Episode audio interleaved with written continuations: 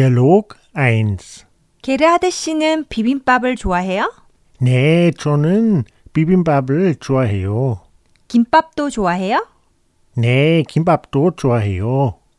라면도 좋아해요? 아니요, 라면은 안 좋아해요. Dialog 2. 오늘 어디에서 운동을 해요? 집에서 운동을 해요. 오늘은 공원에서 같이 운동해요. 저는 공원에서는 운동을 하고 싶지 않아요. 사람이 너무 많아요.